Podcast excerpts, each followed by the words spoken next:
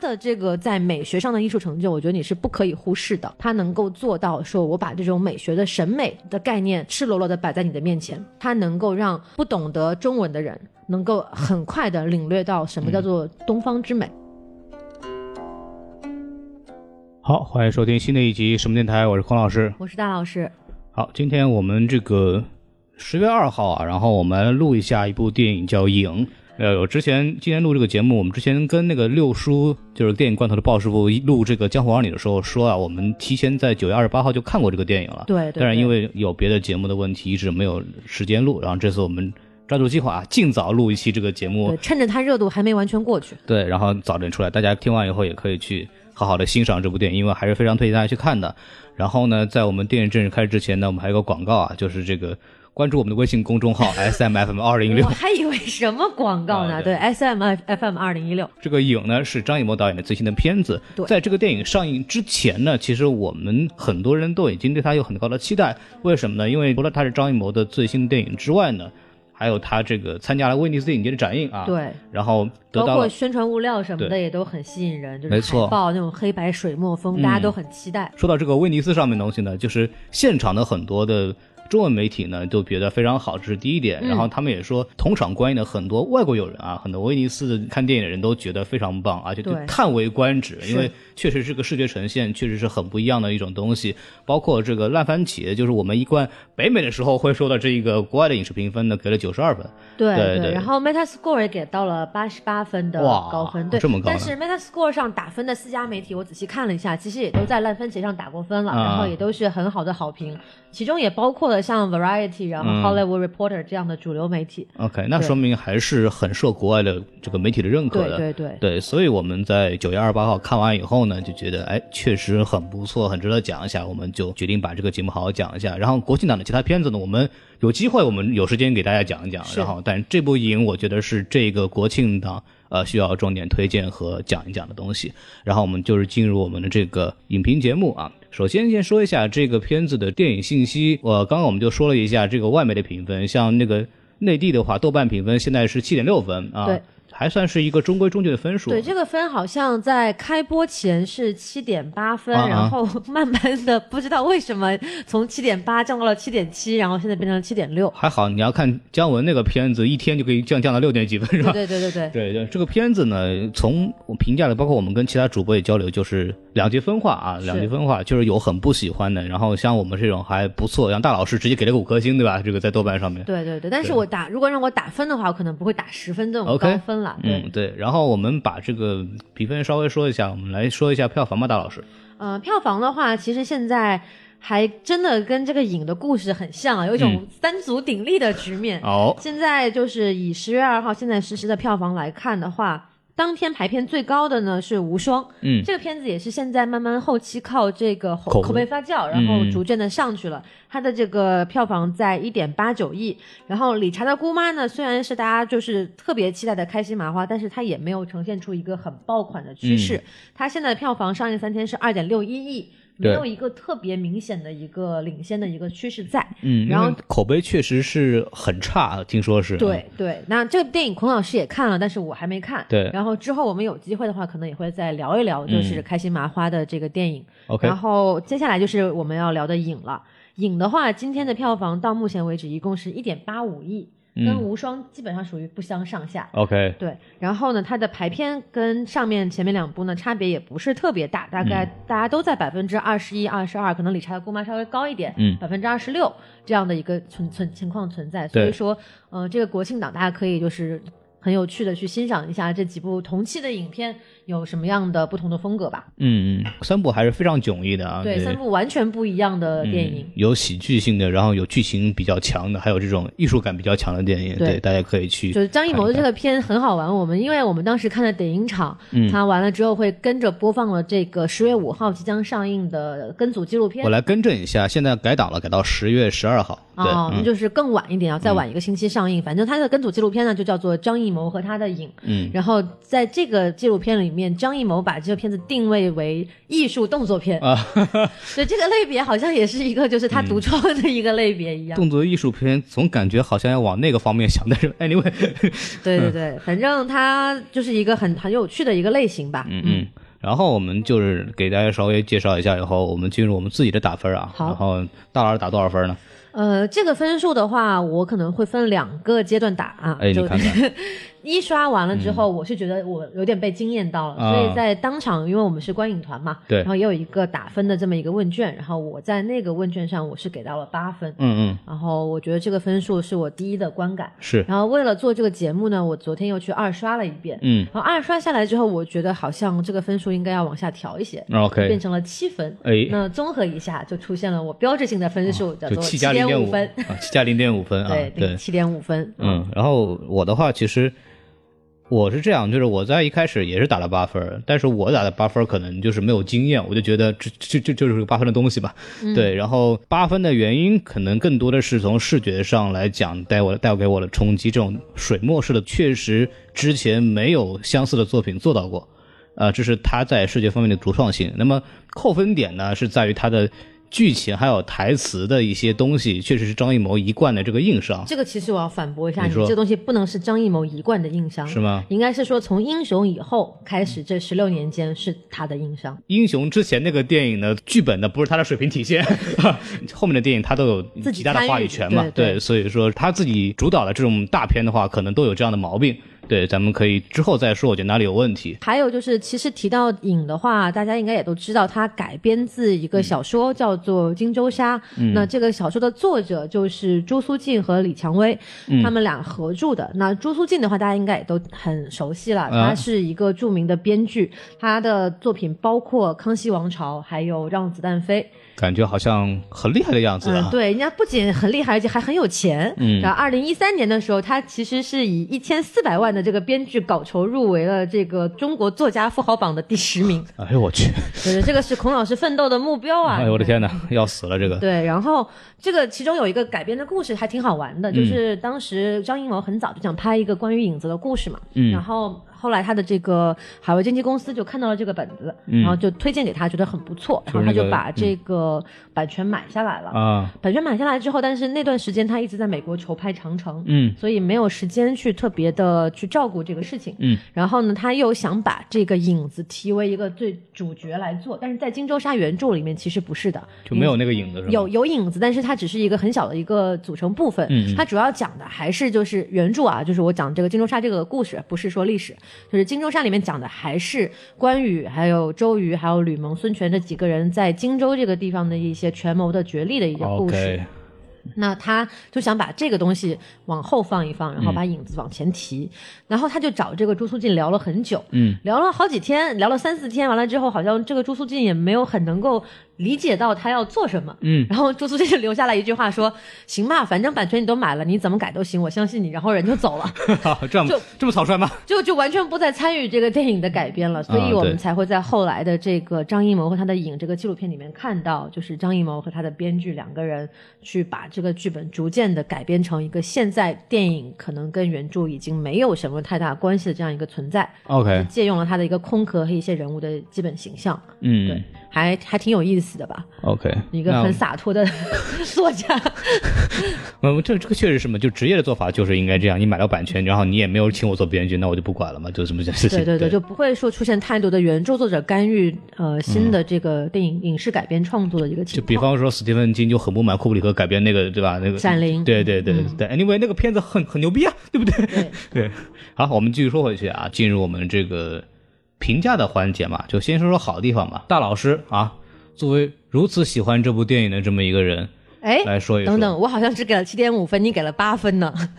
没有，你你很惊艳嘛，对不对？就是你你要我先说也可以了。就是对我来说的话，可能这部电影那视觉上的东西，我觉得留给大老师来说，大老师对这方面更有研究一点。但除此之外呢，其实我比较喜欢点还是张艺谋在这部片子里边用了很多的工具，像情节设定啊、美术啊、道具啊等等，来阐述他的一些观点，这个很有意思。比方说以弱胜刚强、以阴胜阳的这么一个东西，讲这个东西的时候做了很多的很好玩的设计。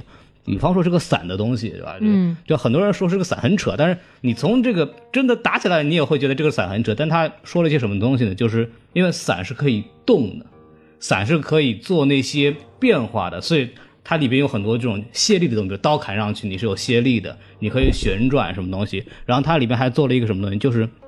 下雨，这个水又是一个以弱胜强的这么意象显示。那么伞配上这个下雨的这个东西，然后刀砍上去会有更加的润滑性，这个东西又有又帮助卸力，这也是一个它里面设计的点。这个伞方面就做得非常好嘛。然后这个伞就是跟大家说，其实这个武器所谓的配伞是张艺谋在这部电影中原创的一个兵器。就找那个美术做了半天，对，就说花了好多，我这个刀要这么弄，然后他就在里面，他亲自在里面画，因为我们在那个纪录片里看到了，就是要长什么样子。所以我觉得这个伞这个东西是一个对这个他的这个想讲东西的一个很好的体现。嗯，然后继续往下走的话，里面还有一段东西，我觉得特别有意思，就是他们让我剧透了，因为我们的默认都大家都看过了，在他们去攻取这个靖州的时候，有一个他们。撑了两把伞，然后做成一个保护罩，然后从上面滑下去的，特别像一个悠悠球，我觉得。对对对，很多人觉得这个东西很扯，但是这个东西其实也是这个他想讲的东西的一个体现，就是以阴胜阳，以这个水胜火的这么一个东西。因为那个东西它怎么才能滑下来？要下雨嘛。所以说这个里边，你看他在下雨天里边，他从那个东西很很顺利的滑下来，然后完成他这个战略战略这个动作。他这个我觉得这个也是。张艺谋在试图讲这个东西里面设计的很多很精巧的地方，对他的这个剧情设计，包括他的这个道具设计，其实跟他所想表达的这个利益还是一脉相承的。但是我觉得大家不满意的点，可能在于就是说这个东西太为利益去服务了，就忽视了它的一些合理性。对对对。就比如说像那个长坡，我觉得那个长坡。本身它就是一个为了这个东西滑下来而设计的一个滑梯。嗯，基本上你在一个城池里面，你是不太可能会看到一个这样的长坡存在的。它可能打的是重庆城的。呃，对，但是就是长坡旁边就是过，首先过于宽阔了啊，其次又没有任何的这种台阶或者说其他的石板阻拦，而且非常光滑的一个面。嗯，对对。然后那个张艺谋在纪录片里面还说：“这个做光滑一点。”对，要光滑一点，要不然滑不下来。演员受伤了呀！就是这个，这个就是艺术处理的决决定了他怎么做这个东西。所以包括配伞，可能大家会觉得说，你你拿一个伞跟一大刀比，这太扯了吧？但是刚刚孔老师也说了，他有他的这个表达的呃意向所在，他还是有有用途的，并不是说我天马行空，我就随便想了一个这么东西出来。对。我觉得他就是他的电影设计还是为他的剧情服务的，而且确实也很有意思。然后那个伞确实很很帅啊，你知道吗？对对。我看到这个东西还是就是他的第一眼是很惊艳的，包括你去理解他要讲的东西，你也可以明白。但是。问题之后再往下讲，我觉得这还有些很很多很硬伤的东西。对，包括那个伞，我再补充一下，就是最惊艳的一点设计，就是它是那个它的刃是软的，是有弹性的。然后大家看过电影也都知道，就是这个杨仓之死啊，其实最终就死在了这个刃上。啊，对，杨仓其实已经处于一个属于决定性的制胜的一个位置，他把这个靖州摁在地上打，然后下一秒就像就差他把这个刀取出来，然后扎进靖州的脖子里了。但是这时候靖州一个反手，拨了一下这个刃，拨一。下这个刃，然后让一个一个反作用力就划破了杨仓的喉咙。我觉得这个设计是最集中体现张艺谋对于这个配伞的这个以柔克刚的这一个精神的体现。对，一脉相承，从道具到最后的情节设计。对。我们在纪录片里也看到特别特别好玩，就这就是说张艺谋说，这得想一辙呀，是吧？这怎么死呢？对，而且他是其实剧本里没有，对，然后他现想怎么办？我操！然后纪录片也没有告诉我们，但是你看了电影就知道啊，这个太绝了，这个真的非常棒。我觉得这个是我全片里面最喜欢的一段情节，但是也是我最心痛的一段情节。对，我就是我觉得这个就是胡军这个关于伪光正到了极点，我看他惹到谁了？包括他拒绝那个求婚那个事情，反正也是那个不是他的锅在里边，对对。呃，这个这个，哎呀，太惨了，太惨了！啊就是全片最为光正的，竟然是这个整个电影里面被视为敌对势力的杨仓父子啊。这两个人首先没有出卖过别人，然后杨仓呢还真的跟这个子瑜大都督两个人进行了一对一决斗，而且打完以后还适时的收手，讲文明、讲礼貌、讲道德，坚守城池，援助主公，简直太牛逼了。然而这个人在全片里边。被当成敌人在处理，反复算计，我觉得他妈看的太心痛了，你知道吗？接下来一个点的话，我比较想说的，可能里边演员的一个表演，嗯，就这个是大家有目共睹的。邓超的表演、瘦身啊这些东西，我觉得。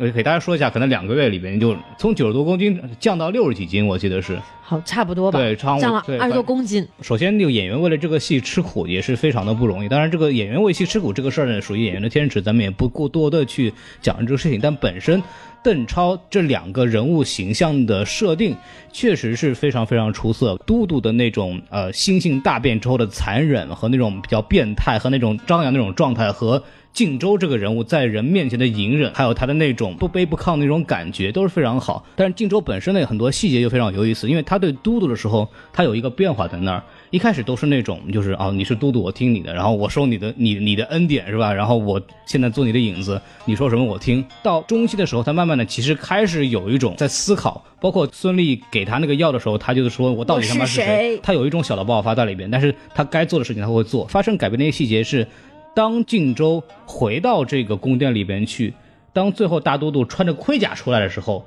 靖州的眼神没有害怕，没有之前的那种看着他的主人那种那种恭敬和害怕，他更多的是那种斜着眼仇视的感觉。那个时候的状态，就人物心境就会发生变化了我。可以提醒大家，在观影的时候可以注意一下这一段的表演，就是呃，子瑜穿着盔甲过来这个谋刺沛王对。这个形象的时候，靖州是全程坐在席上，嗯。然后只有眼神的变化，对。就是他的眼神是跟随着这两个子瑜和沛王这两个人的行为来变化的。你可以看得出，每一次他的眼神变化之间都有不一样的情绪在对。就是首先可能一开始是有点疑惑，嗯。然后震惊，然后最后慢慢的可能他通过这个人物的对话，想到了谁是他谋杀他母亲的真凶，嗯。然后眼神变成仇恨，最后又变成了一种欲望的膨胀。嗯呃，大家可以去观察一下他的眼神变化，还是很明显的。嗯，然后包括里边有一个桥段我特别喜欢，但这个可能跟剧作也有关系，就是靖州叫田战去见真都督，见完以后出来以后，田战就说了一句说。哇，这个长得真是太像了，我竟然一下子并不知道怎么去反应。嗯其实这句话里面很有意思的是在于，就是说怎么反应就表达了，就是我对你以后就有区别了。这时候靖州很敏感的说了一句话，就是说过去我是你都督，今后我还是你都督。这个地方其实也是一个很有意思的细节，嗯在这个田战一开始进到这个子瑜府，就是都督府的时候，嗯他是有点疑惑，说哎这什么情况？对我都督不就站在我面前吗？什么叫做都督想见你？对，然后他就进到了这个斗室之间，然后见到了真的都督，嗯然后就一下子就跪在了这个子瑜的面前，说啊怎么。成这个样子，然后子瑜说了一句说啊人不人鬼不鬼的，是不是不像以前的都督了？对然后这个时候，呃，田战说了一句是说都督永远是我的都督，嗯，然后这个我我我推测哈，就肯定是靖州听到了这句话。那么当田战再出来跟他说：“哎呀，一时间不知该如何面对”的时候，他说了一句说。从前我是你的都督，从今往后我还是你的都督。然后这句话当中，你也可以体会出来，其实靖州已经有了那么一丝，嗯，我是不是可以取代他的这个意念存存在？终于可以上位了那个感觉，对。而且很多人去评论邓超这个表演，就是他念的太轻描淡写了。但是我说，难道他应该念得非常的凶狠吗？对，这个时候只有轻描淡写才能体现出他那种欲盖弥彰的状态。我靠，就听到这句话，田战弄死你！我操然后啊死了，对，全剧终。对啊，这这没法玩了。这个我觉得他的处理还是非常不错的。他的几句台词处理都很好，还有包括那个田战问他说，呃，收复荆州之后呢，他缓缓的抬起头来，然后那个眼神斜视的说：“我为王，你为都督。就嗯那个时候说的也是很轻巧的一句话，但是你会觉得就是世钧就是千军万马之力的感觉。嗯，对，然后所以说我们在这里聊邓超的表演呢，呃，确实是因为我们对他的表演非常的认可，而且嗯我昨天的金马奖的这个提名也出来了嘛，然后我就看，比如说跟邓超竞争的人还有谁呢？就是段奕宏的《暴雪将至》，这其实是个一六年的片子了吧，嗯就是已经蛮早了。然后段奕宏在里面的表演呢，我觉得也称不上惊艳吧，但是也是一个大男主戏。对反正他是去年上映的，所以可能也就算到这个里边去了。对对对，然后还有是谁先爱上他的，这个也是一个在大陆没有上映过的片子，然后男主是邱泽，嗯，然后除了邓超的《影》之外，还有徐峥的《我不是药神》，嗯。还有另外一个是呃我最爱的鹏鹏啊，彭昱畅的《大象席地而坐》，嗯，对，其实这几个片子相比起来的话，呃，都是男主嘛，自自然是占了很重要的戏份，但是如果从演技的精准跟爆发力来讲的话，肯定还是邓超的胜算最大。毕竟一人分饰两角，这种简直就是经典的奥斯卡 得奖式的这得个表演奖。式的这种表演。对，对，然后我其实还挺喜欢徐峥的表演的，嗯因为他在里边，我们之前也讲过这个电影啊，徐峥的这种圆融的这种表现，其实是已经是到了一个比较高的境界了。对，对对哎，但是这个我们就是重点讲影嘛，咱们就说回来邓超这个事儿。好，然后关于这个邓超的表演，其实里边还有一个东西，就是这个替身啊。这个电影是关于替身的电影，但是他自己也有个替身。拍戏过程是邓超先演了一遍靖州，嗯，然后再演了一遍都督，然后呢，再把两个画面呢。经过电脑特效结合在一起，那么当他在演都督的时候，得有人演靖州啊。那个人就是一个演员叫封柏，是对他是全程不露脸的，但是他要做到的是要完全模仿邓超的表演动作，让后期合成的时候能够很容易的把它做好。这个方面，他是一个无名的英雄。对。对然后最后张艺谋也是为了感谢他吧，算是给他一个小角色，嗯就是当子瑜来到靖州城下的时候，对他是那个通风报信的那个士兵。然后我在二刷的时候专门注意了一下，确实有他一个正脸的一个镜头。对，这个也是很很了不起的一件事情，因为你要替邓超演，除了要站那儿之外，你得演戏，而且要跟他演的要完全一样。对，这个节奏要把握的一模一样。对就像我们在看那个纪录片的时候，它其实是有一个声音的提示器的。对就是因为我们知道有一场戏是邓超打邓超嘛，对就是说什么气息不在则什么什么不在，我忘了，太长了你的 对对白。然后你看那个纪录片，它就会有一个叮。叮嗯叮，它就是就是说你说到这句话该打了，然后它嗯就会提示你一下。他在两个人互为替身演这件事的时候，他就要去把控好这个节奏。这其实对于演员的表演来讲是非常难的一件事情，你要嗯卡的那个一秒都不能差。对这个东西，我觉得是非常了不起。而且除了这个邓超的表演之外，我们可以再说一说郑恺吧。嗯，对，大老师对郑恺有什么想法吗？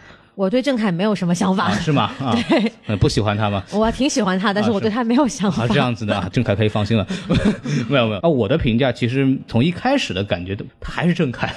一开始出来的那个状态，我觉得他的气场没有在那儿。当然到后期的时候，那个独白大爆发的时候，他那个状态就像一个所谓的君主，开始就像一个过家家的一个人的这种感觉。那我觉得这是他的。的人物，就是要求他就表现就应该是那个样子啊。我倒是对郑恺的表演还是相当满意的，虽然他可能一开始的那个装腔作势的样子感觉有点浓，但是。对于这个人物来讲，他一开始就是在装腔作势啊，他只是在装作好像丝毫不关心国事、不关心靖州的失地复归这样的一个情况。嗯嗯，当那个郑恺第一次出来的时候，我的第一想法是，你这个胡子是假的吧？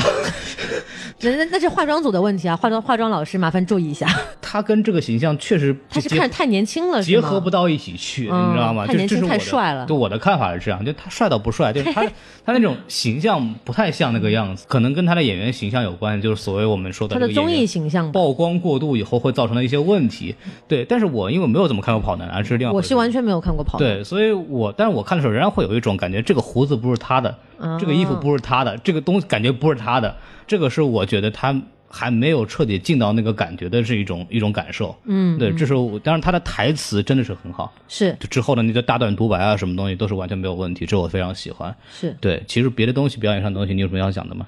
我觉得还好吧。就是我，因为大家知道，其实这个戏叫得上名字、数得上号的演员，也就是不到十个人吧。嗯，啊，也无非就是郑恺演的配王。哎，邓超演的靖州跟子瑜，孙俪演的小爱，然后王景春演的这个鲁岩、嗯鲁大夫，然后还有王千源演的这个田战，然后这个两少年嘛，嗯。一个是关晓彤演的清平，还有一个是吴磊演的杨平嗯。啊，两个都叫平啊，真是。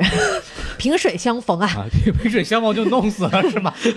对。一。人拉一刀完蛋啊！嗯，反正就这么大概上下七八个人吧，嗯。所以我觉得如果让我在这里面给这些人的演技一定要排个序号的话，那嗯。邓超肯定排第一，毫无疑问。哎，其次，其实可能就是郑恺，嗯，然后像胡军啊、王千源啊、王景春这样的老戏骨，其实他们的发挥很平常，嗯。就只不过是演出了他们这个角色该演的样子而已，没有什么发挥的空间我。对胡军老师的表演感觉就非常奇怪 对，胡军是有个有奇怪的点，然后同时我还是要称赞一下这个王景春老师的表演，啊就是把这个鲁大夫的一副这种小人的样子，还是描描绘的很到位的。但这个就是比较脸谱化了嘛。对，这个是相当脸谱化的一个表演。呃没有，但是还是他的微表情还是很有意思的啊。嗯对然后啊、呃也称赞一下关晓彤吧。嗯对，就是感觉大导演调教下的女演员，确实还是有一定的发挥的空间的，至少比他以前的任何一部作品都要让人觉得说，哎，像这个角色了。就是合格的完成了任务，然后也没有出戏，这就对很好了。对这个然后吴磊就不一样了。点名批评入围。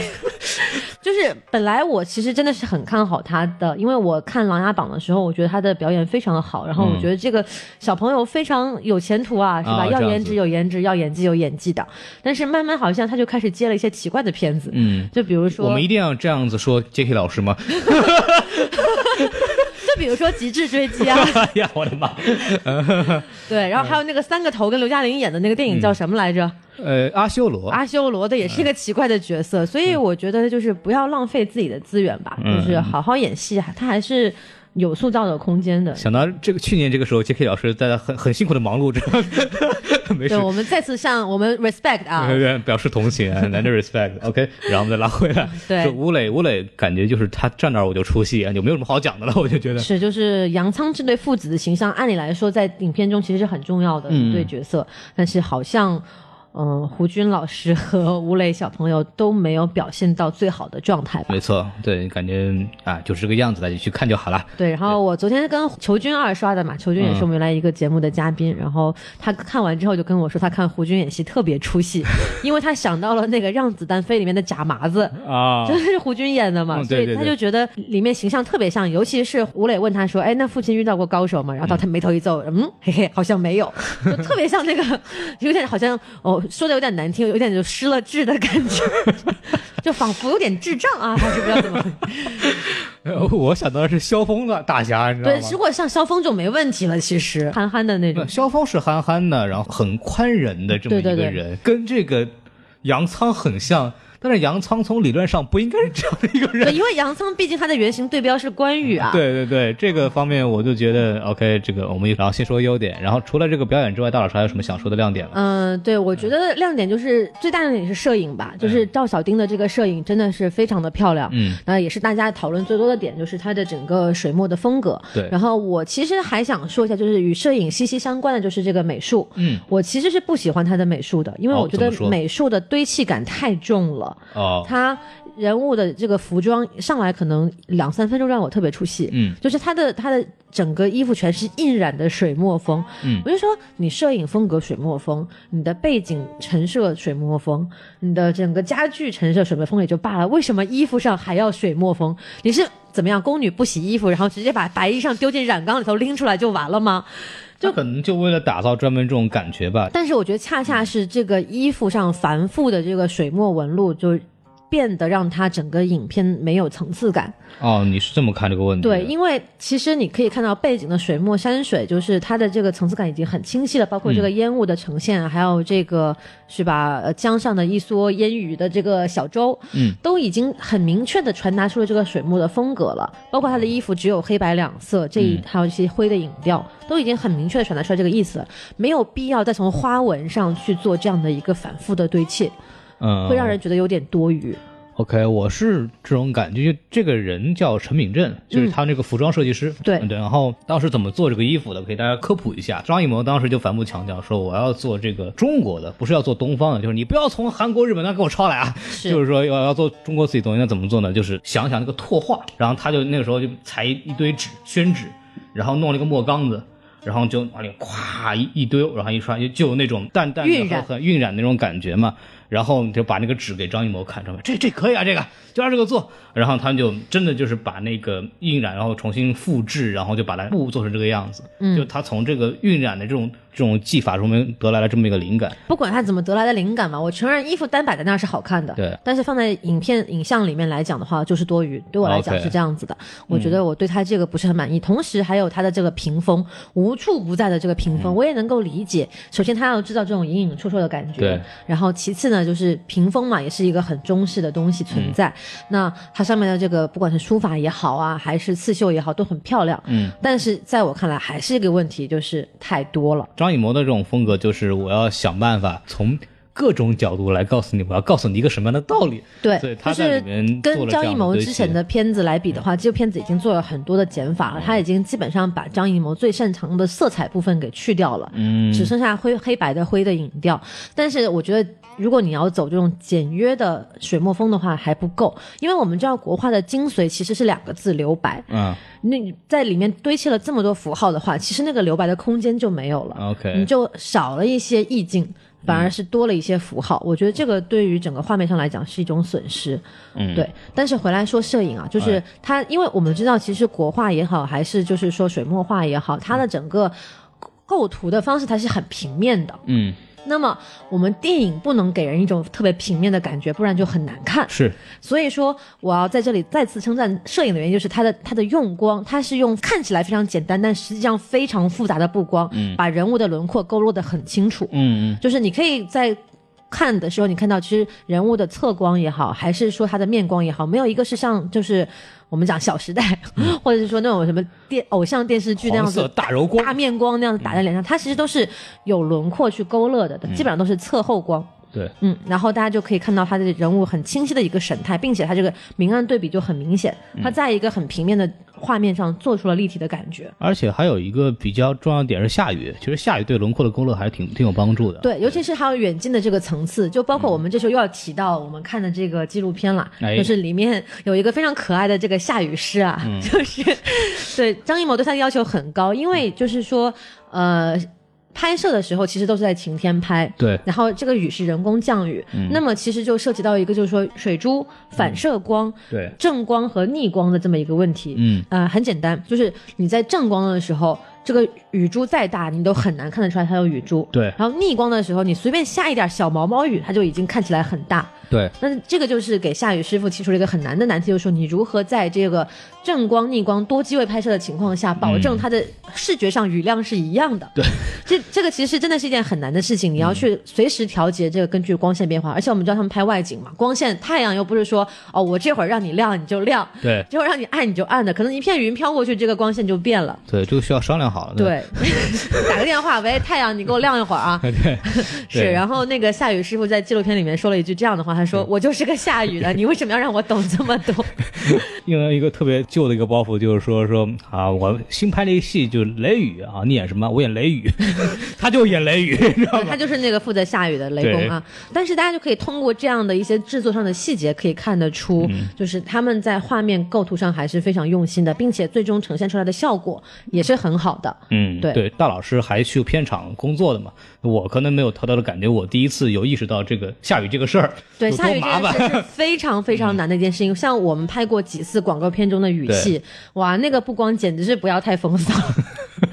对，所以大家还是要就是，我觉得去看看这个纪录片真的是一件好事吧，就是你能够了解整个制作的幕后过程。对，然后就不是说只是说哎看一看他们有多辛苦，因为看多辛苦这个事儿是一方面，但是更主要是我怎么拍出来的。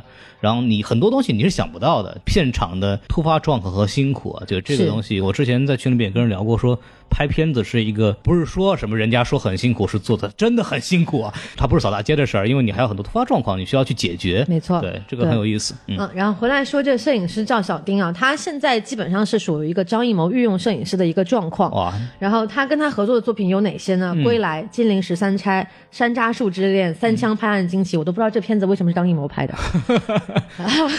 张艺谋是一个喜欢尝试新东西的导演，对我我只能这么理解吧，就是《三枪》这样的片片子，在我的观影史当中，属于一个完全不应该存在在这个时间线上的东西。长城他也拍出来了，对不对？就长城，我觉得是在合理范围之内，但三枪我觉得好好好，这 个我们我们说说那个 对，然后除了三枪之外，还有《满城尽带黄金甲》《千里走单骑》，然后《十面埋伏》和《英雄》。嗯，其中这个《十面埋伏》是拿到了金球奖奥斯卡的最佳摄影提名。嗯，然后呃，我这里要纠正一点啊，就是我在查资料的时候，时光网上写赵小丁凭《十面埋伏》获得美国国家影评人协会颁发的最佳摄影奖，这个东西是不存在的。哦，啊，我查遍了 IMDB，还有查遍了豆瓣，还有其他的一些外文网站都没有这个奖项。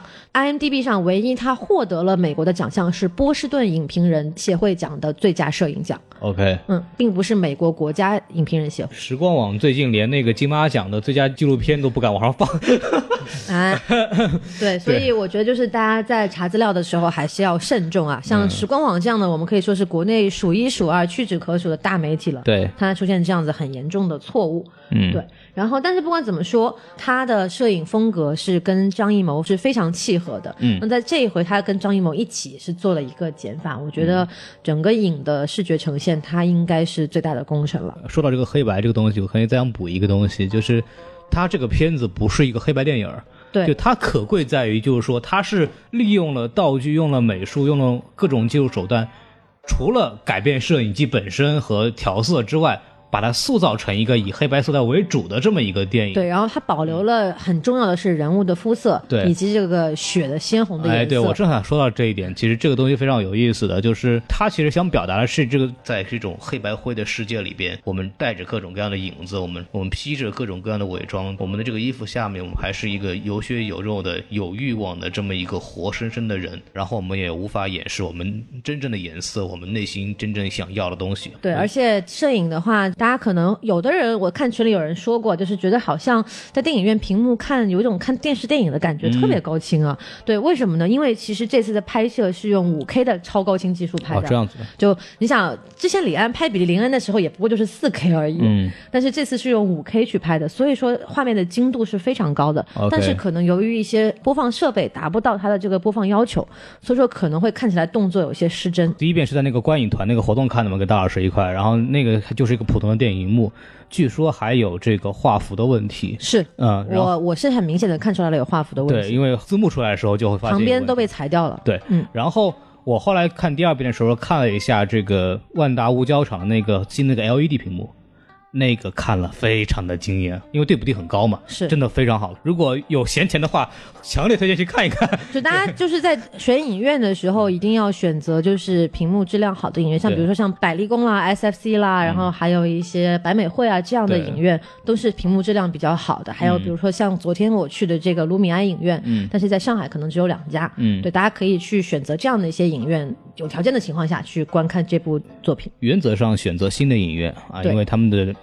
灯泡还比较好。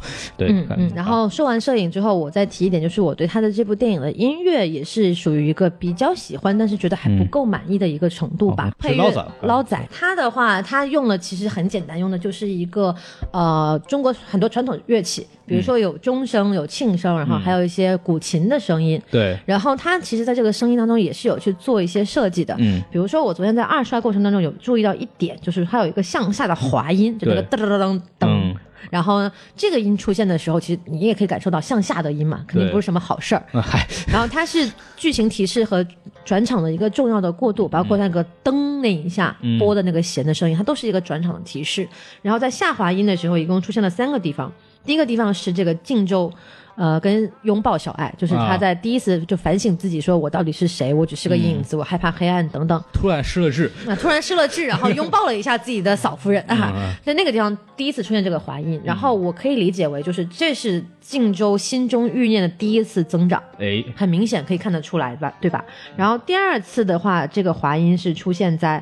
呃，子瑜看到小爱跟靖州在做一些不可描述的事情，哦，然后靖子瑜可能也是在，因为子瑜我们也看得出来嘛，他在前段其实已经有点调侃，或者是说怀疑小爱跟靖州之间是不是有一些暧昧的关系。对，然后，但是这一刻他证实了这一点。然后，其实子瑜也是在这一刻走向了真正的疯狂跟偏执，嗯因为他心中最后一丝人性的部分已经就是消失了。他对小爱的爱，或者说对他的这个迷恋，可能是他最后一点就是说还能维持我的人性的这么一个状态。那他失去了这一点之后，他就变成了一个疯狂的、权力的去追逐者。最后一次就是那个晋州母亲之死，嗯，他发现母亲死的时候，翻过来那一下是这个声音，然后那个地方也就成为了晋州这个人最大的一个转变的之处。他开始思考说：我与子瑜，我与这个国家，我与沛王是一个什么样的存在？我的母亲是我就是这一生最想再次见到的人，那么他已经死去了，那我这个时候我要为我自己考虑了，何去何从？我要开始为自己考虑了，这个是他的转变。所以说，就是音乐它在整个剧情的走向上，还是起到了很明显的提示作用的。我其实就刚刚说到那个子瑜这个。看他们两个进行愉快的玩耍的这个细节，我觉得里面让我想到另外一个剧本上的一个，也是台词上的一个细节很有意思，就是最后这个靖州准备杀谁，其实他一直在考虑的。嗯，但是里边在子瑜出来的时候说了一句话，说我也想回家，啥意思？就是说这个女的我是不是要给你，我还不知道呢。就是自我的自己的看法，我觉得那个地方可能是靖州觉得这个都督非杀不可。一开始都督是让他们走的嘛，说你们再见，你们你们俩玩去吧。你们浪迹世界很大，你们去看看吧。对对，但是当那个就是我也想回家这句话一说出来，觉得好像哎嗯哎，对这这个东西嗯两说啊两说对，。就说到这里来，我们来分析一下。就很多人会去问一个问题，说这个呃靖州的母亲到底是谁杀的？那么我自己的观点来讲的话，我认为是子瑜杀的，哦是都督杀的。对，就是其实原因有两点，第一点是说，首先提出我找到你母亲了这句话呢，是呃杜杜提出来的，嗯，说我找到你母亲了，然后不刚不巧在这个时候找到了你的母亲，那肯定是想以此为要挟。对，台词也说了嘛，让我俯首帖耳。然后第二个原因是说，当他在出来的时候，配王没有任何明显的台词来说我要栽赃给都督的情况下，他自己说。你不仅杀了靖州的母亲，嗯还要栽赃于我，嗯这种就有一种仿佛是他自己过度推断的一个嫌疑，欲盖欲盖弥彰的感觉。而且你在观察靖州的眼神，其实也能够看得出来，嗯他早有想法要把都督干掉了。他在那个时候的眼神，突然他就变成很邪恶的样子，就是他好像意识到了都督才是真正杀掉他母亲的人，嗯，因为他此前是犹豫不决的，他不知道到底是谁杀的，但是那一刻他好像确认了。所以说他在拿起那个剑，仿佛假意要去刺杀沛王的时候，他的反应是：我先把都督干掉。。嗯，那时候沛王其实也没什么好那个，对，他不死必死无疑了嘛，死死透了，差不多快也没。有必要再去加一刀了啊。但是但是他杀掉他母亲的这个理由是什么呢？你觉得？我觉得他就是斩尽杀绝嘛，就是我事已经成了，我不能多一个还知道这个真相的人，嗯我不需要你的存在了。我觉得可能导火索跟你讲的那个两个人在不可描述啊有关系，他很演有很大的关系这这人不能留啊！对对对对，这肯定也是有很大的关系在。所以说，综合以上因素来讲，我觉得是杜杜杀的。嗯，所以我们可以从现在来看，这个片子其实讲的就是人的这个欲望的这种变化，对就是我，那不管是嗯情欲还是权力的欲望，影子本身它的这种变化是从一个听话的这么一个人，自己要做主，然后他自己首先我可以当都督，嗯。第二，哎，我可以当王啊，嗯。对吧？是这样的一个状态，就是，但他其实又是踩着都督的欲望走上去的。你你要完成的是这个人要完成的任务，但是不能是你是我来完成这个事情。同样的这么一个主题，让我想另外一部电影，就是。嗯，《X 战警》的第一战、First Class 就是詹美、法斯宾德演的那个万磁王和那个 X 教授的那一版。一开始那个反派我名字我忘了，但是 anyway 那个反派的意思就是说我要带领着变种人统治这个国家，统治这个世界。伏地魔说我要带着巫师者统治这个世界。其实是一样的嘛。然后万磁王其实是被他迫害的那个人之一，嗯，他跟 X 教授联合起来的原因是我要打败这个人。是但是当这个万磁王有机会把这个反派杀死以后，他就继承了这个反派的遗志来完成这个东西，就是我要带着变种人要统治这个地球。对，就这就是有类似的这么一个结构，就是我踩着我的前任，然后但是我继承他的遗志，我来完成这个事情对，其实这句话就是嗯，之前也有说过嘛，就是与恶龙缠斗已久，自身亦成恶龙嘛。对这也是就是总结一下很多剧本创作的一个套路吧，真是。对，嗯就觉得这个很有意思。然后你可以从刚刚我们讲的很多细节和镜头，发现这个人物一点点变化，他的欲望一点点转移的这种过程，这个是这个电影的从戏剧上来讲比较吸引我们往下看的这一个比较重要的东西。对，其实说到这里，我们可以就是再往深讨论一层，就是说这个影到底代表了什么？就是影的话，它可以代表是说你是欲望是你人性的一个影子，嗯。是你人性的一个慢慢被一个黑暗吞噬的感觉，一个感觉，嗯。还有包括就是说，它其中很明显的说，我存在一个替身的概嗯。念，但是其实不光是替身，可能你在权力或在地位上，也可能是某一个人是另外一个人的影。比如说，我就觉得可能。公主就是这个长公主，可能就是主公的某一种影，她是一个就是我我要把你作为我就实现就是互为妻子嘛，这个一个概念，就是我把你作为我实现权利的一种方式。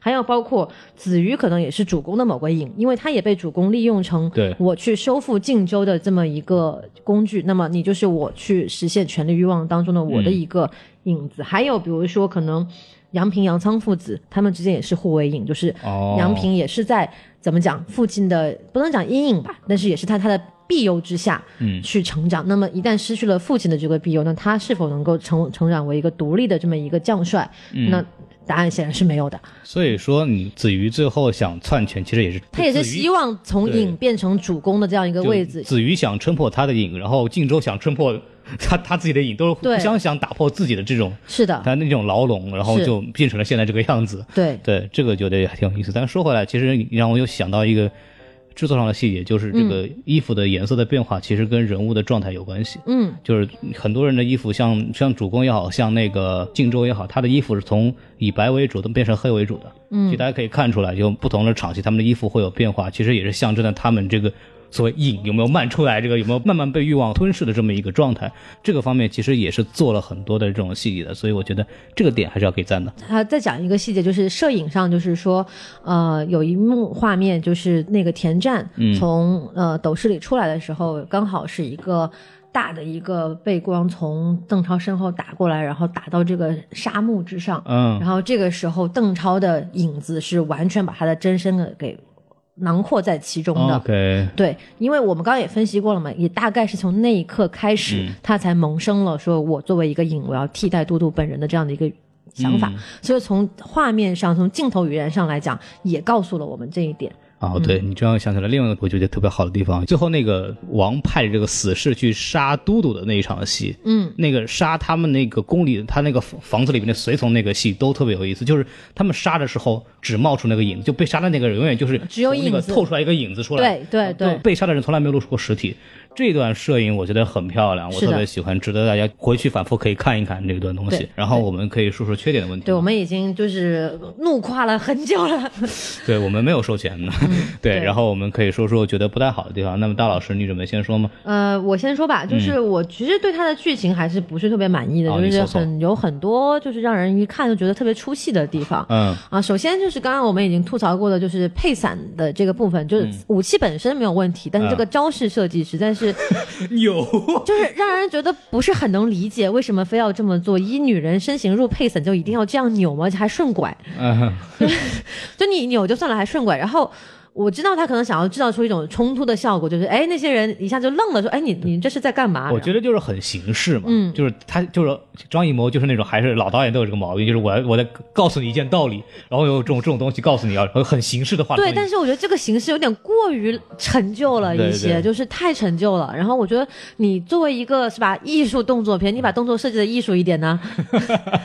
你这这个很艺术嘛，对吧？都像跳舞。然 后作为一个跳舞的人，我告诉你，这个动作一点都不像跳舞，啊非常的难看，就是很显得他肢体很不协调。嗯，对，但是里边其实有一个动作设计上，其实有一个八卦掌的感觉，嗯八卦掌的这种脚步，啊，八卦掌就是一个特别难看的一种拳种啊，对，anyway 就是特别难看。讲究的是卸力嘛。嗯，对他，是不断的扭曲身子，不断的来想办法来卸这个力，它是有一定道理的它。有借力打力的这个概但是念在。当这些东西出现的时候，我还是笑场了。哦，这真的非常破坏气氛，就是没有任何偏颇的去说，真的非常破坏气氛。对，然后说下一个，就是我还有一点不是特别满意的，就是对于这个小爱这个角色的处理。我觉得就是说，首先它呈现出来的一个状态是一个非常功能性的一个角色，嗯它最大的作用就是说，OK，我第一我悟出了这个配伞，对以女人身形入配伞能够战胜杨仓的大刀这一点，嗯然后第二是它跟怎么讲，按用子瑜的视角来讲，它是跟靖州苟合了一下，啊然后刺激了子瑜的这个这个心性嘛。最重要的是完成两点这个任务，但是除了两点之外，他这个人物好像完全没有自身存在的这么一个立足点，哦，他特别的依附于他所要就是去对手戏的那个角色。但是我们其实从中又可以看得出一点，好像张艺谋想要在这个小爱身上寄托一点他对于女女性独立的思考，包括清平这个角色似乎有一点，嗯，但是好像完成度又不是很高。因为他把这个剧的走向交给了小爱，对，就是它的结尾到底是什么样子？以小爱开头，以小爱结尾，所以说就好像他是一个很重要的角色，但是他在当中所扮演的这个作用呢，感觉就让人觉得这个人物的整体形象不是很饱满，嗯特别的功能性。所以我们期待影二吧？没有没有没有，应该没有了。对，因为你看他是他首先他肯定是一个大户人家的。女生对吧？她嗯就嫁给都督这样的一个角色，那要对应小乔，乔公也是一个很厉害的人物啊。就白富美嘛，对白富美，那并且她能有所悟出这个散道，那就说明他本身也是有一定的这个武功的，并且他也可能也是想要追求某种就是自我的满足跟爱情的，对吧？不然他被后面也不会最后出轨那一下。嗯所以说。综合以上因素来看，我觉得小爱在这个整个剧情当中，其实可以扮演更多的角色的。比如他可以出更多的谋划，他可以有更多的想法，甚至有的人可能会说，就是让靖州去跟粮仓单挑的这个计谋都是小爱想出来的。有人会这么说，嗯，那也不是不可能嘛，对吧？但是我觉得就是说，笔墨上可能还是要描绘的更加的去深入挖掘一下人物。但这个不光是小爱的问题了，我觉得整部电影都有这个问题。我觉得这个当然也有可能会变成比较刻意的危险啊。这个东西到我这儿了，我觉得这个又是有点过分的强调这个是吧？女性独立啊，这个东西就有点问题了。嗯，的反正我是有这种感觉，就是我觉得这个人物形象让我觉得有点怪怪的。嗯嗯嗯对，然后还有就是孔老师一开始也提到了台词，我就不说多吧，我就说一个，就是关晓彤临死的时候说了一句：“谁让你欺负我？” 就很莫名其妙。然后吴磊回的也很莫名其妙，说：“我都不认识你，我 我怎么欺负？”我觉得吴磊回的很正常啊。对他特别像一个现代爱情偶像剧的一个对话，说：“你为什么要欺负我？我不认识你啊，为什么要欺负你？你你要我不听我不听我不听，就特别像那种感觉，琼瑶剧。”没有，人家张艺谋在告诉我们什么道理呢？就是很多的那种得罪啊，那东西都是无心当中的一句话，然后其实中间有很多的这种信息的偏错。但是你可以把这个台词稍微再优化一点呃吗？但是这个台词总体问题呢，我觉得就是过于现代化。是啊、这个我不知道是不是有讨好西方的这个角度考虑、啊。考为什么讨好西方，人家都听不懂，咱们他们翻译就好了嘛。没有，没有，但因为很多中文的这种中中国通中文的这种意境，你知道，用英语再翻回中文就不一样了嘛。Anyway，、就是嗯我看完以后感觉这个词儿就是水到不行。然后里边最尴尬的一句话，我跟大老师不一样，我我的那句话是：这些人叫阴郁诡谲，你可以成为他的领袖。当时候田战妈一句妈妈屁就要出来了，我那 老是这么这么男人的一个人，我怎么成为他们的领袖？就你成为他们领袖这句话很现代，你知道吗？就简直像艾热唱的一样，我不仅是个战士，我还是战士们的领袖。因为他又是一个这么东方式的、这么水墨画的、这么古中国的东西，然后你用这种风格的台词，真的太奇怪了。对，这个就说到听到那句话，我也是笑场的。对，就不白不文的这种感觉，让人感觉非常别扭。你要不就全部都是现代台词，对你做制造一个舞台剧的感觉也没有问题。人家不白不文的，就是特别莫名其妙。对，然后就是说到这个死尸的问题，然后我真的没搞明白那些人从哪儿来的。对，我觉得这个其实是影片很大的一个缺憾。然后我就我我记得在纪录片里面当中，它其实应该是有会有剧情原本应该是会交代这些死尸是怎么来的。就那些死尸，它里面呃，剧那个片子里也有，就是他们是这个以前的死刑犯什么东西的，对特别，难但为什么会变成这个样子呢？就是因为他是最近才发现这个以女性入配伞这个事情的，但那些人好像很久就这个样子了呀。对，他就为什么死囚就一定是这种很阴柔的样子，我也没有想明白。我觉得这点特别奇怪你。要临时挑，估计也挑不出来这么多这么那么奇怪的东西吧。然后关键是这个大家没有看到这个很多被剪掉的镜头在纪录片里面出现了，就是什么。大特甩头发白眼，干嘛呀？用不着吧？幸亏没剪进去，剪进去就更搞笑了太。可怕了。对，然后这个要被禁掉。最近最近正在说这个娘炮的事儿，好吗？啊，对，但是我们还是要称赞一下，就是国师的这种以这种思维哈，就是还是能把这种以柔克刚的这种概念拍出来，没有一味的去赞扬所谓的是男子汉气概。我觉得这点还是值得投值得去说一下的。但是我就觉得这个就是创造力缺失的体现。他的他其实是用一种刻板印象去说去反驳一种刻板印象，嗯。然后回来说这个剧情啊，我还有一点就是非常想吐槽的，就是所谓一百多死士，然后就是靠着一百多四个死士，也就练了三天吧。啊他应该是第三天还是第四天才悟出这个配伞的道理来的嘛。是是是，然后就练了三天，然后就跟晋州城里的八百精兵，就能把他们打成那个样子，我不是很信哦。啊，对，就是你说他配伞厉害，或者说这些死囚本身有功夫，我同意啊。但是你人数上对比这个差别也太大，百余人跟八百精兵，你怎么比啊？人家荆州也不学两天不就去打了吗？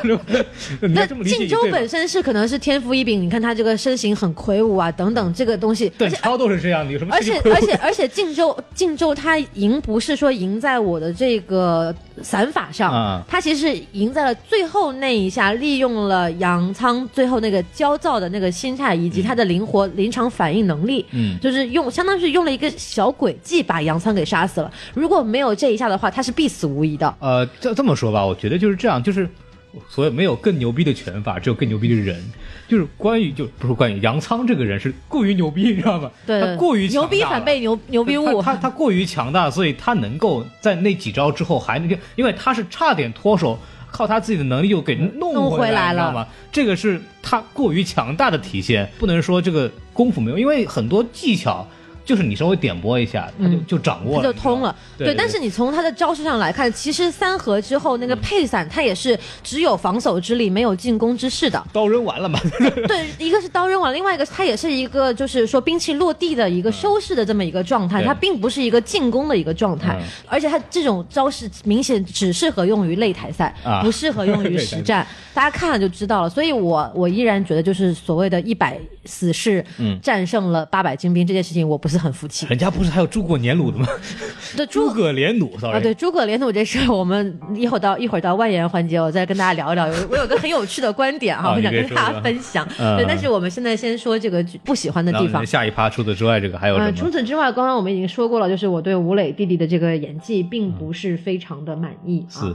然后其他的，我觉得，呃，可能如果非得要再说的话，就还是我们之前提摄影部分的时候有嗯聊到，就是感觉这个形式感还是太重了一些。那么对比之下，剧情弱的话，就会很容易让人产生了说啊，什么形式大于内容啦，嗯什么什么形式感过重这样之类之类的说辞。嗯，对，我觉得综综合以上就大概是这个样子吧。对他就是讲了一个非常非常简单的故事，嗯然后也没有什么有起承转合，但但是大的方向我们都是非常明确的。，对，所以说你看的时候，它的转折也是通过一些很小的细节和一些镜头来给到你的，所以普通观众可能看的时候会觉得，操，这个故事就这么完了，嗯。然后情节会比较弱，嗯。不像这种好莱坞电影会这种强情节的东西没有，嗯。所以说会很容易给人感觉这种形式大于内容，反正就对，但是我的观点始终就是，包括在《妖猫传》那一期，我也提过，就是说，我认为形式本身就是内容，嗯。就是你不能把形式表现方式跟它的内容本身拆开来看。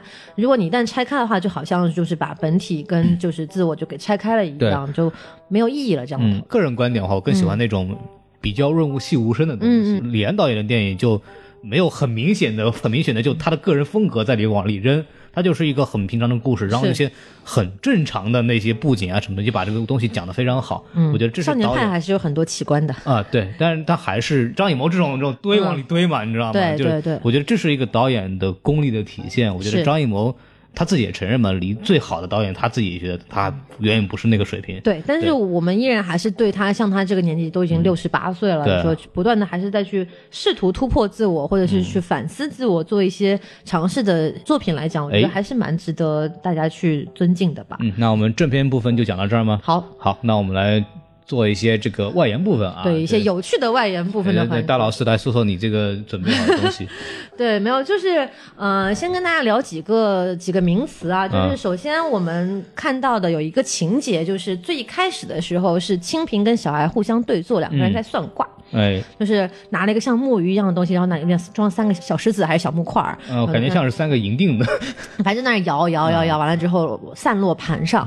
然后这个东西，据我推测呢，我觉得肯定是在模拟算卦的一个动作，但是它并不是真的在算卦。啊，怎么说？因为如果要算卦的话，我们知道卦爻一共有六只。哎，那其实它应该是摇六次得到不同的结果，但是它其实三颗石子只摇了两次，但是嗯三局两胜吧。但是你这样说的话，它其实也有六个结果了，啊因为我们可以看到，就是它第一盘落下来是三个石子都在呃阳阴阴面，啊，对，然后完了之后，第二次是两个在阴面，一个在阳面。然后我昨天晚上大概也去查了一下这个卦，因为但是由于这个阴和阳的组合顺序我不清楚，所以我也不知道它是哪一卦。但是他自己解释就是说啊，这一卦至阳至刚是。乾卦嘛，对吧？啊对，但是那个绝对不是乾卦。如果你要按照我刚刚的理论去解释的话，因为它毕竟有五个石子落在了阴面，然后一个石子落在阳面，但那个那个绝对不是乾卦那个不是。乾卦，对，对，所以说全是阳的，对，全是阳，所以说我觉得在这一点可能是它的细节没有做到位，它只是啊模拟一下这个算卦的这个动作。嗯，对，我觉得这一点的话，可能是我想要吐槽的。可能关晓彤摇了半天，一直没有摇到导演要的这个东西，是吧？时间不够了，算了。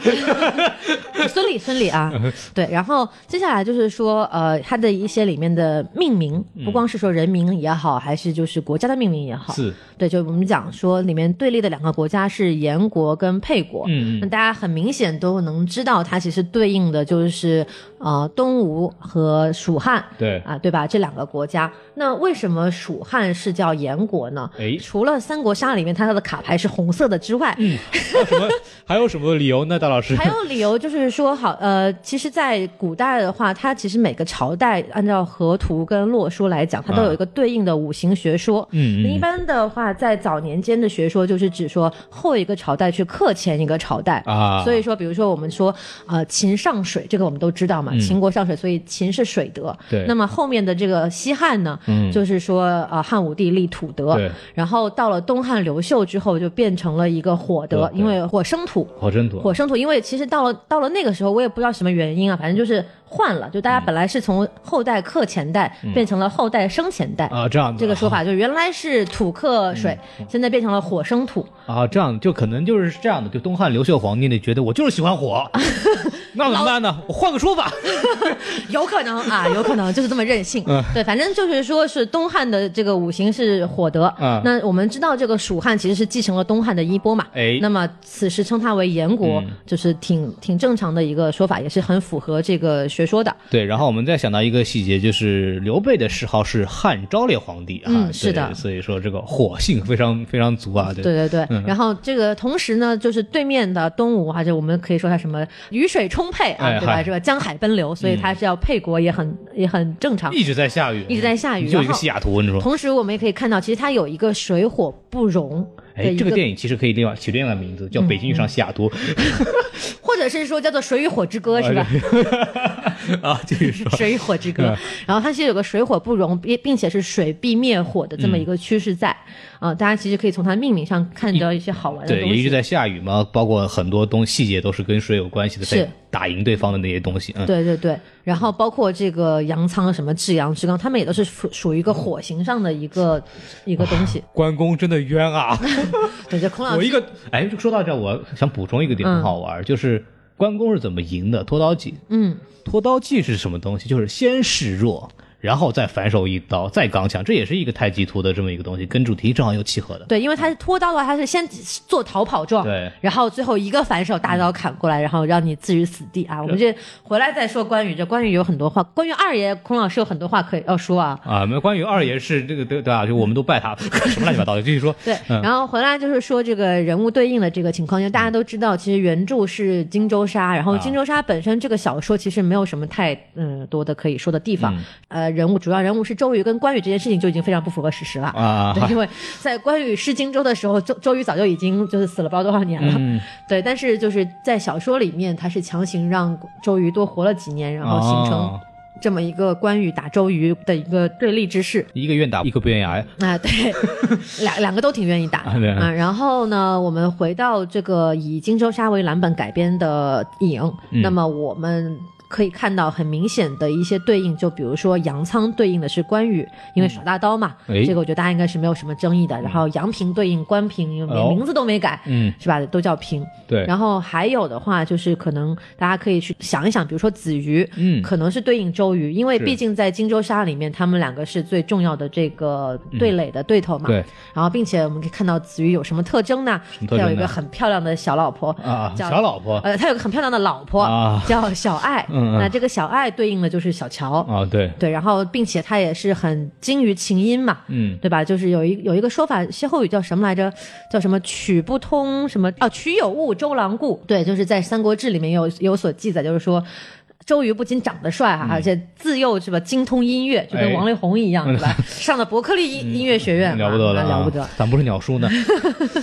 那鸟叔不够帅，嗯，好，对，然后还有包括就是他的这个名字叫子瑜，可能也很更容易联想到周瑜的这个形象。哎，然后还有一个非常有趣的事情是，这个周瑜抚琴的这个形象，简直就跟三国杀里面这个神周瑜的卡牌形象一毛一样。啊，这样子的，我当时看到都惊了，说哇，这个琴音技能真的是非常厉害了啊！哦，好棒棒的呢。对，然后还有什么样的对应？就比如说呃，沛王，那嗯可能就是孙权了。然后鲁大夫就是鲁肃，他这个名字起的也很好玩，他叫鲁严。嗯然后严肃严肃，他是鲁严鲁肃。嗯，对，然后还有一个角色叫田战。田战的话，这个可能就就比较有争议，有的人会觉得他像吕蒙，有的人会说他像甘宁，嗯这都有可能，因为甘宁在历史上也有就是带百余战士去攻城的这么一个历史故事，并且他好像也有就是跟这个关羽正面的一个交战。他当年带着一千兵，就是说他这么说了，说说我我去啊，我去那守那地儿啊，就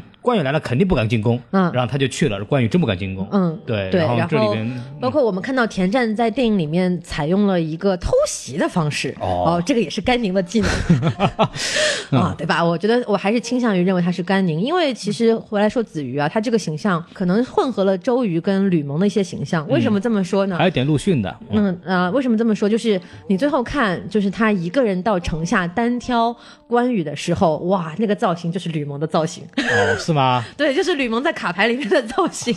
啊，这是这么判断的哈，没有，我不是这么判断，就我跟大家说，一下其实挺有意思的。啊，OK，还有刚刚就是我提到了，就是要说诸葛连弩这件事情啊，对，为什么要提诸葛连弩？其实跟三国杀也有关系，因为在我看来，就是田战这个角色是承袭了部分吕蒙跟部分甘宁的这个角色嘛。嗯然后我们知道吕蒙的角色有一个很重要的功能叫做克己，啊，对？吧？克己最大的作用是它可以不不断的囤杀。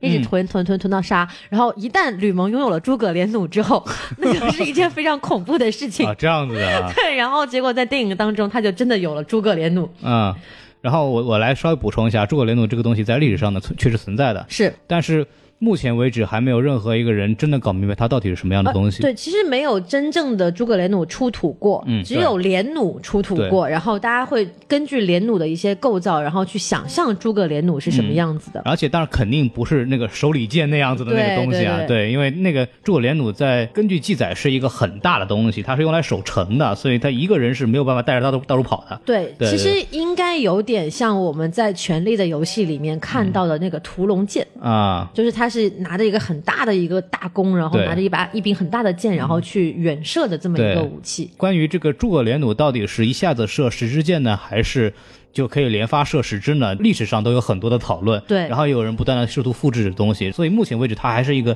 很神秘的这么一个武器啊。对对对，还挺有意思的吧？反正对，嗯，还有子瑜的一些就周瑜属性，就比如说他在反舰，啊，子瑜其实全程就是在做一个不停的在反舰，嗯反舰这个反舰那个之间，然后最后害了自己。然后大家再去想一想，这个周瑜在使反间计的时候，这个台词啊，哦就是。挣扎吧，在血和暗的深渊里；哎哎痛苦吧，在仇与恨的地狱中。哎呀，快快快！哇，简直就是跟电影就是如出一辙。我觉得张艺谋抄袭《三国杀》这件事情，应该是已经坐实了吧？继《江湖儿女》抄袭《江湖流》这首歌之后，又出现了著名导演抄袭游戏的状况。就著名导演抄袭流行文化，是吧？就 这个，这个是我在第一刷之后，有一天晚上躺床上没事儿干的时候自己想到的。哎呦我的天然后第二遍我二刷的时候，我就带着三国杀的视角去看，简直是太好玩了，你知道吗？所以我强烈建议各位会玩三国杀的朋友，你可以考虑带着这个视角去看一下电影，嗯非常非常有趣。OK 啊，然后除此之外呢？除此之外，还我再讲最后一个关于三国杀的典故。哦，还有呢，就是这个，我们不是说鲁严是鲁肃嘛？嗯然后鲁肃在这个电影当中，他是一个有点像一个叛变的一个内奸对的角色。然后我们知道鲁肃这个卡牌这个身份做内奸是最好使的，哦，这样子的，然后并且鲁肃的技能跟刘备的这个技能就是叫什么好施。嗯，地蒙这两个技能和刘备的仁德这个技能配合起来使用是非常好用，非常好用，就是一个无敌的组合。这也是鲁肃在这个《三国演义》里边的这么一个形象啊，就是感觉他好像蜀汉那边的人。对他也是本身就是 历史上他也是一个就是稍微有点清流派的这么一个、嗯一个一个形象，所以我觉得首先我要向三国杀游戏的制作者表以我最大的尊敬啊，就是一套卡牌做的这么有历史文化内涵，真的很不容易。嗯但是好像现在的小孩子不太流行玩三国杀了现在我玩。农药了，好吧？像我这样的零零后是玩农药的，好吧？对对，但是我还是就是非常热爱的这款游戏啊，嗯就是 借这个机会向大家安利一下。OK，、然后关于这部分你说完了嗯，吗？我说完了。其实还有更多，大家可以自己去想啊，我就在这里抛砖引玉，自己可以在游戏当中寓教于乐一下 慢慢琢磨吧。啊。对，然后这个除了之外，你还有什么要说的吗？当大老师介绍完这个游戏的问题之后呢，我来给大家稍微上上一点历史课啊。啊，就是对对，就是大家对这个中国小说有知道的人都知道，这也是对应了一个《三国演义》的故事，就是关羽大意失荆州的这个对非常经典的一个故事里边有很多细节是呃非常像的，比方说。吕蒙白衣渡江这件事情，嗯就是讲的就是我们叫江陵之战，也就是历史上我们称呼这个关羽失荆州的这么一个事情。嗯那么吕蒙白衣渡江什么意思呢？不是说那个电影里边吕蒙穿一白衣服啊，不是那 不是那意思啊，就白衣啥意思？白衣就是就是平民，嗯，因为当这个历史上面吕蒙是带了一些兵，那些人干嘛呢？穿的客商的衣服，是假扮客商进入了晋州城来偷袭成功的，嗯所以这么一个叫白衣渡江，渡的是什么呢？渡的是湘江。跟着那湘江哗啦啦，哗啦啦溜，对吧？这是这是当时的这个蜀汉和这个东吴的一个分界口。这还有一个点就是为和这个故事印证的，就是沛王派柳岩送信说，这我我姑娘可以给他呀，嗯啊。当然在历史当中呢，也有这么一个类似的情节，是孙权跟这个关羽说说你女儿不错，我有个儿子，正好配一对儿吧。然后关羽就是怒斥是吧？对，怒斥一派胡言是吧？就就我从未见过如此厚颜无耻之人。又回来了。对，关羽当时说什么“虎女岂配犬子是这么一句话。这个里边有别的历史原因了，嗯就因为历史上来讲呢，关羽这个地位非常微妙，就是他是有假节戎。什么叫假节戎？就是说我有兵权，嗯，我有荆州地方的行政权，相当于我是半个皇帝。”。嗯，那么在这种情况下，关羽刚刚襄樊之战又打赢了曹操，所以当时关羽的在历史地位上是非常非常鼎盛的一个阶段膨。胀 boy 呀、就是很，然后刘备这边他其实是刘备和孙权都想去试图争取的一个棋子。那么这个时候孙权说：“OK，我把我儿子给你，是吧？就给你结为夫妇。”关羽怎么办？他肯定得怒视回去啊，因为他的态度要摆好啊，否则刘备要把他找他麻烦的。就这个地方，其实我们在历史上说关羽这个人很傲慢，其实不是的，关羽这个人是只能这样处理这个事情。我想做个好人，但是我没得选。哎，对，所以说这是一个历史上的一个很好玩的东西。当然，这个赤壁之战这个东西，我们刚刚讲叫荆州嘛，但是这个对应的历史上荆州大概包括了湖南和湖北的整个地区，以及四川和江西的部分地区。当时呢是有七个郡，有南阳、南郡、江夏、长沙、武陵、贵阳和零陵。然后我们首先从这个赤壁之战的前后开始讲。赤壁之战之前呢，荆州呢主要是在曹操这边，是因为以前的荆州刺史刘表故去以后呢，他的儿子刘琮就投降曹操了。所以说呢，除了刘备所占领的江夏之外呢，剩下的其他几郡呢都归曹操所有。然后发生了赤壁之战。赤壁之战在这个电影里面叫做邙水之战啊。哦是这样子的，OK，对，因为都督说了一句，对田战说了一句嘛，当年邙水之战你救我一命嘛。嗯嗯对，然后赤壁之战大家都知道啊，这个曹操输了，输了以后呢，曹操呢就退守樊城和襄阳，也就是之后这个关羽发动的襄樊之战的主战场。那么当时周瑜呢就夺取了南郡，还有这个江夏，然后蜀国呢最占便宜啊，拿了长沙、武陵、零陵和贵阳。这还没完啊，完事儿以后呢，他还在这个他还在这个孙权夺取的南郡这个地方呢，有一个公安城，又驻扎了点兵，然后就跟这个孙权说啊，我这个人太多了，我放不下，要不整个南郡都借给我吧，然后我自己找到地盘之后呢，啊，我再这个把地方还给你。是南郡太守嘛。当时也是为了这个抗曹，所以呢，孙权就忍了，这就是传说当中的借荆州。对所以说呢，赤壁之战之后，这个荆州的主要大部分地盘都归到刘备这边，曹操呢啊就留了一个南阳郡，就是这个樊城和襄阳所在地方。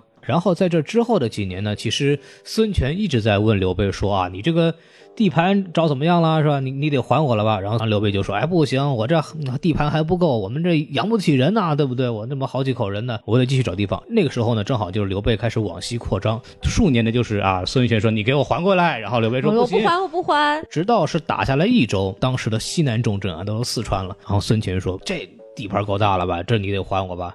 刘备就说：“不行，这我得还得找地盘。”孙权就说：“哥们儿，你这地盘都快比我大了，你要不要脸了？”没办法，那只好打了。所以说呢，孙权就派吕蒙带了两万兵马，火速取得了长沙、零陵和贵阳三郡。嗯，然后刘备当时就不干了，赶紧派关羽出兵，就上去对峙，然后自己随后呢也慢慢挪过来。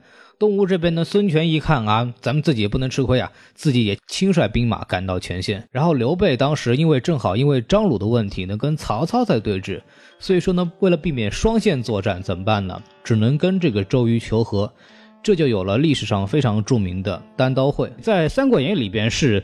啊，这个关云长啊，就是说东走涪陵下行船，那个就是关羽出风头的时候啊，一个人啊带着周仓，提着刀到鲁肃那边啊，故意装喝醉了酒，拿着刀威胁他说：“你这听我的，我就耍过来怎么办吧？荆州就是我的，我就不还怎么办吧？”然后鲁肃就唯唯诺诺说：“哎呀，就不还就不还吧。”这也是《三国演义》的。那实际上历史上呢，关羽和鲁肃两个人进行了一个针锋相对的这么一个讨论，结果呢，就是虽然鲁肃看不出来，但是关羽脸红了，因为刘备呢就是属于耍流氓嘛，对吧？就当明确说了要还的，打死没还。但鲁肃这个人呢是有大局观的，他为了孙刘两家的这个联盟不破裂，所以呢就跟关羽啊划湘江为界。嗯，那么湘江以西的这个南郡、武陵和零陵归刘备，湘江以东的江夏、长沙、贵阳归孙权。所以说到了这个局面呢，就是我们这个《影》这部电影的这个故事的开头的这个局面。那么之后发生了什么呢？之后发生的就是我们这个电影里边在表现的这场战争。那么在《三国演义》里边呢，就是关云长败走麦城，大意失荆州。那么在历史上呢，我们叫它江陵之战。发生的时候是建安二十四年，也就是说离上次谈妥划江而治呢是差了四年。那个什么背景呢？那个时候关羽呢就私自带兵北伐，因为那个时候关羽是假接荣啊，你是可以不经请示擅自动兵的。所以关羽干了什么事情呢？就是北伐，也就是我们在这个《三国演义》里看到的这个水淹七军的故事。关羽在那一战啊，囚禁了于禁，斩杀了庞德，打的曹仁是丢盔弃甲。那场战争呢，在《资治通鉴》里边写的是四个字，叫“威震华夏”。就所以说，那个时候曹操就想了，怎么办呢？就是因为荆州这个事情一直是孙权集团和刘备集团中间的这么一个很大的矛盾，所以他就利用这一点跟孙权说：“啊，你听我的啊，你来夹攻关羽。”这样的话，我就答应啊，把这个你站在那边地方啊，就直接给你了。碰巧那个时候呢，孙权呢提亲，这也把人家孙权给这个惹恼了，所以就这个孙权让这个吕蒙和陆逊两个人趁势夺取这个荆州，所以呢就有这个我们叫吕蒙白衣渡江。最后的结果呢，就是孙权呢就把本来属于吴国的三郡呢也全部给占了回来。至此呢啊，这个三国呢也就形成了。之前为什么不是呢？因为如果江陵之战吕蒙没有成功的话，那么关羽到时候沿着长江一路往下走，就可以对孙权造成很大的威胁。那个时候失去荆州的这个孙权集团呢，对于蜀国来讲，基本上属于门户大开的这个阶段，所以构构不成这个三家均衡的势力。一旦蜀国失去荆州，那他就丧失了对外出兵的这么一个天然的屏障和基地，所以三家呢就形成了现在谁也谁也不能轻易打到谁的这么一个均衡的状态。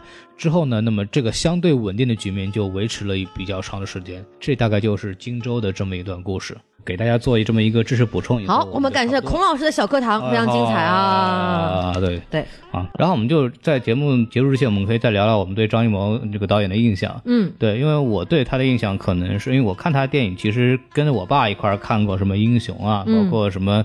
什么红高粱啊？嗯说到这儿，那个上海上海最近正在举行那个张艺谋的影展回顾展回顾展，大家也可以有机会可以去查一下看一眼。对，对，然后对他的印象，其实就是大家一一贯对他的一些比较刻板的印象，就是大颜色，嗯，然后特别是对红色的应用，其实是非常非常厉害的。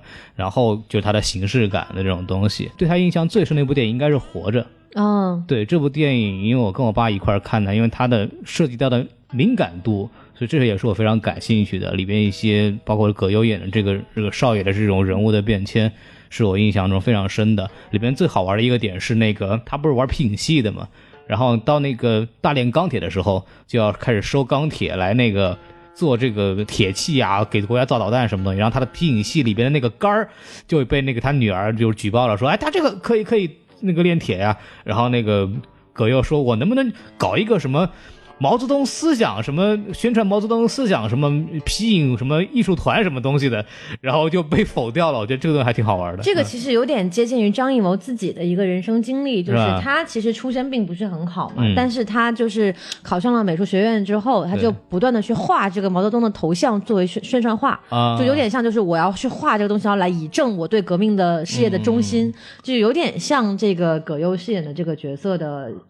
一个一个选择，OK。然后张艺谋的话，其实是在我贫乏的观影经历当中，我为数不多的把他的作品看得比较完整的一个导演。嗯，对，就基本上他所出名的作品我都看过，而且就是可能喜欢的还挺多的。哦，对，但是像之前长城那部作品，我也是就是跟大家一样，就是。怎么会有这样的电影是张艺谋拍的？就是拍上来呢？还有包括像我刚刚提到这个《三枪拍案惊奇》，我觉得就是完全属于可能是张艺谋替身拍的吧。嗯，这样的这样的一个张艺谋的影，对张艺谋和和他的影，对。然后像我的感觉的话，其实张艺谋早期的作品就跟陈凯歌还有等等那那一系列第五代导演的那种伤痕作品一样，就是带有很强的这种自省、民族史诗感跟这个自省的这种感觉，并且他的格局都很大。对，你可以看到他不管是从构摄影构图上来讲，因为张艺谋是摄影出身的嘛，对，从摄影构图上来讲还是美术呀，当年就是我一摄影，对对，陈凯歌的内心 OS，对。就是来讲，它其实都是很宏大的一个东西，包括张艺谋本身。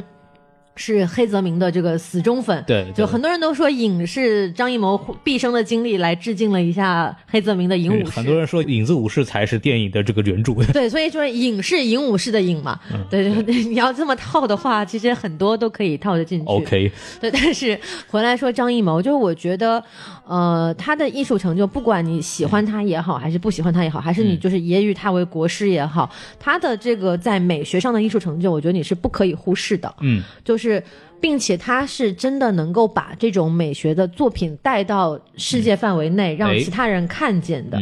你可能会说，很多现在的年轻的文艺导演也好，包括以前的大导演也好，他们也会把作品带去电影节。嗯，但那种作品上的那种小小文艺作品的那种反思，还有人物的故事呈情节呈现，跟美学概念是完全不一样的。嗯，他可能别的导演，比如像贾樟柯，他可以代表我们的一些现实层面的东西，他可以代表一些电影技法、一些符号的运用。陈凯歌。他可能可以在张艺谋之前吧，他可能代表更多的是一种中华民族的一些一些情怀的东西在，但是只有张艺谋他能够做到说，我把这种美学的审美的概念，嗯，赤裸裸的摆在你的面前，哪怕是像我是刚刚说，它有堆砌之感，对，但是它能够让不懂得中文的人。能够很快的领略到什么叫做东方之美，对，就是像斯皮尔伯格说的嘛，他说我看英雄，我不需要看台词，我都可以知道这个故事在讲什么，并且他他的美很震撼到我，对，还有包括满城尽带黄金甲也是一样，虽然很艳俗，嗯，但是他起码能够让人领略到，就是说我们繁盛之美能到什么样的程度，那影是相当于是它的一个对立面，就是我们简约之美能到一个什么样的程度，嗯，对我觉得这一点是非常重要的，也就是。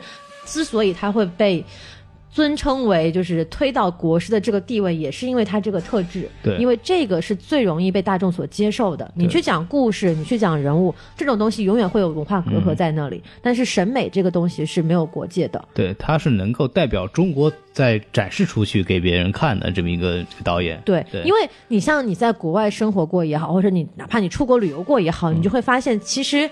哪怕现在中国发展了这么强大了，经济这么强大，但是很多外国人对于中国文化的刻板印象还是非常非常深重的。不管是说饮食文化也好，还是一些其他的服饰，还有一些。审美文化也好，它都很大的，大家还会认为，包括之前一段时间出来的那个瑞典电视台辱华的那个事件嘛，他们还是会认为说，哦，中国人就是穿着斗笠，然后穿着草鞋，披着那种什么对襟衫，那是越南。的一种形象，就大家还是会会认为中国人是这样的，但是。张艺谋他从大概三十年前开始，二十年前开始，他他就去用一种东方美学飘逸的这种古典审美，融合上现代的一些元素，嗯去呈现给全世界的人看，说你们的理解都是错的。对，东方美或者是中国的美是这样子的，我觉得这一点就光凭这一点，我就其实对他们还满怀敬意的了。嗯而且加上我其实个人的这个呃观影啊，或者是说就是看电影的倾向。很大一部分也是偏重在视觉上，对。所以我还是会比较喜欢或者认同他这个路数的人的。嗯，就张艺谋导演，感觉就是我对他不喜欢的点呢，就是在于我们一直说的这个故事有点有的时候有点瞎扯淡了。对，但是你其实回望他以前的作品，比如不光是说《菊豆》也好，还是《秋菊打官司》也好，还是包括大家很喜欢的《活着》跟《高大红灯笼高高挂》，然后这些其实都首先是有非常深厚的文学基底的，对，然后其次是他在剧情上跟人性上的呈现一点都不比现在的任何一部你所推崇的呃文艺作品要差，他的故事是很完整的，尤其是大红灯笼高高挂这个故事。还有包括这个《活着》，它都是很完整的一个故事。他在讲故事的能力上一点都不差。那你可能说他现在年纪大了，有一种追求形式美的一种偏执，这个有可能。但是你不能否认他曾经拥有过就是叙事的能力。嗯，对，这个当然，我觉得很多这种叙事东西跟文本也很有关系。比方说像我们诟病的这个长城，这个张艺谋在节目里也有解释嘛，就是说长城拿给他的时候，就是一个十几年前写好的这么一个本子，对，一个烂摊子，相当于，是。然后他也不能怎么改他。他当时为什么拍？是有人跟他说，你将会是第一个中国导演拍了一个中国故事，在几千个荧幕面前给大家展示的这么一个导演。对，他是说我不能错过这个机会，但是本身这个项目并不是一个很好的项目。然后我那时候也很说过很多次这个事情，就是这个项目谁能接，也只有张艺谋能够去接这样对，的。别人。接不下来的。对，所以这个方面来说，张艺谋其实是做了一个挺不容的一步了。当然，就好坏这东西，咱们另外再说这个事情。也然后就相当于是你从荧幕上，你包括从这次影上来看，你还是能够感受到他对电影的那种很执着的热忱，对他会去想要去。不断的去追求某种极致，不管是说呃视觉上的极致也好，还是说什么其他就是实验性的极致，比如说长城，它可能就是追求这个观影量跟规模的极致；那影它可能是追求一个个人审美的一个极致，包括英雄也是，因为很多人会把英雄看成是这个张艺谋的转折点，也是嗯。他就是到目前为止商业片中艺术成就最高的一部作品嘛。嗯那我觉得影其实是可以跟英雄去论一下高下的。嗯，对对，而且他这次又给出了一个又不一样的一个东一种东西。那我们今天就说到这儿吧。好，对，然后因为时间差不多了，然后接下来还会有一些电影给大家讲。然后在我们这个结束之前呢，还是要先说一下我们的微信公众号 S M F M 二零一六，S M F M 二零一六，节目就结束到这里吧，拜拜。拜拜。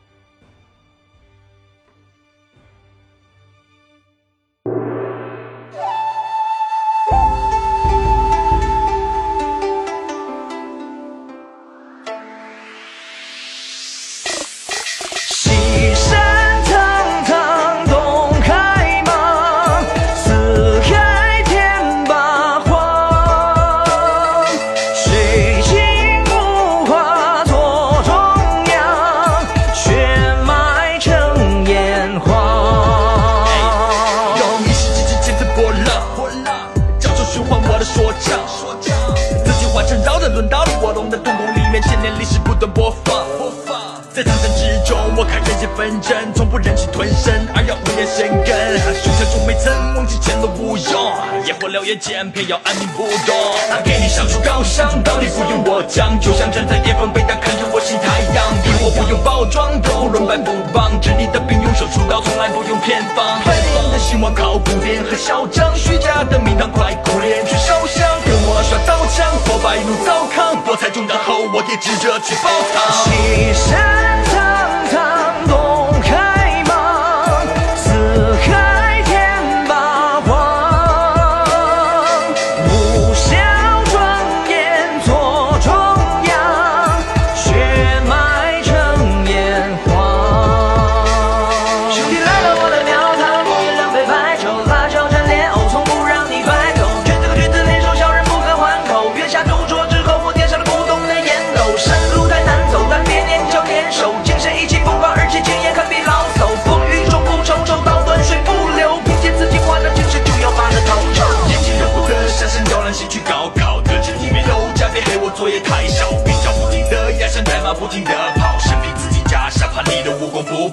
在花坑义务被击城市，追随前中手持三杆冒犯，我从不怕上前决绝冲突。金水会流深，但是你却无法领略。浮躁中我如何屹立如松死沉金阙？我与苍江边，四目相对，让你把野心保密，胆战心惊，与我决裂，待我穿上紫金战袍来和你上演一场好戏。从南到北，东西汇合，魑魅魍魉全部溃了，我们所有一切都让你难以忘记伤悲。太阳背下天水之后，才能够寻回，才明白今天之举，动作都是在闹真伪。